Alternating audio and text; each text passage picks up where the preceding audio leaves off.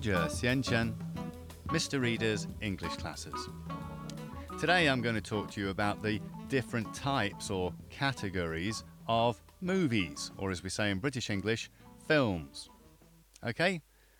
The first type I'm going to talk to you about are action movies. Action movies are meant to be exciting. There's lots of fighting, there's lots of bombs, there's lots of people shooting at each other, and the good guy, he has to beat all the bad guys, and everything moves very, very, very quickly. Okay, that's what action movies are. Some famous examples are Taken, starring Liam Neeson, or Die Hard with Bruce Willis. Crazy stuff. Okay, the second category I'm going to talk to you about is drama. Drama is really heavy, emotional cinema. It can often make you cry or give you a strong feeling when you come out of the cinema.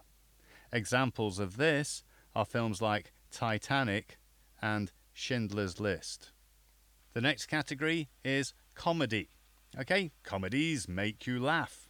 We can describe them as being hilarious if they are extremely funny. So I love that film, it was so hilarious. I love him, he's just amazing.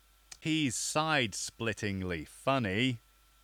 Part of this category is romantic comedy as well. Romantic comedies are comedies but with more of a romantic focus. Okay, so there's a love story and the guy and the girl get together in the end. Beautiful. Okay, um, many people see these kinds of films as chick flicks. Okay, uh, that's a, a, slang expression in English, and it means um, movies that generally appeal to women, a female audience. Famous examples of these types of films are Notting Hill, Bridget Jones's Diary, Four Weddings and a Funeral. The next category is horror films. horror films are scary films. Horror films make you worried. Okay?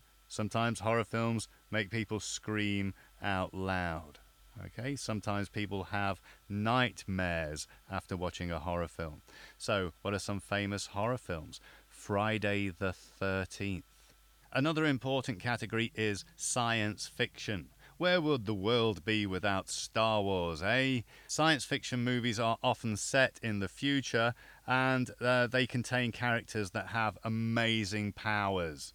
And finally, we come to thrillers. Thrillers use suspense. That means you're never quite sure what's going to happen or when it's going to happen. So there's a, an atmosphere of tension. So all the time you're on the edge of your seat wondering what's going to happen. This is what happens in thrillers. Uh, often used in spy films like James Bond and things like that.